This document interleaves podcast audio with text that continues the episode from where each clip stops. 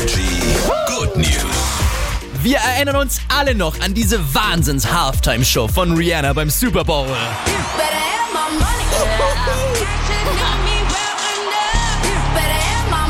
Die wurde nachgetanzt, kann man das so sagen? Ja, von lauter Omis in einem Altenheim. Die haben ein Video gemacht, wie sie die Performance äh, in ihrem Stil eben nochmal performen.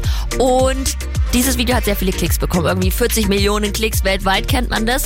Und jetzt haben die im Altenheim einen Blumenstrauß bekommen. So einen richtig fetten mit einem Kärtchen. War einfach mal von Rihanna, die sich bedankt hat. Wie geil ist denn das? So, so ein Blumenstrauß, äh, den immer alle Frauen bekommen haben bei Wetten das am Ende der Show. Oder noch größer. Noch größer. Noch größer. Wie alle Blumensträuße zusammen. Okay.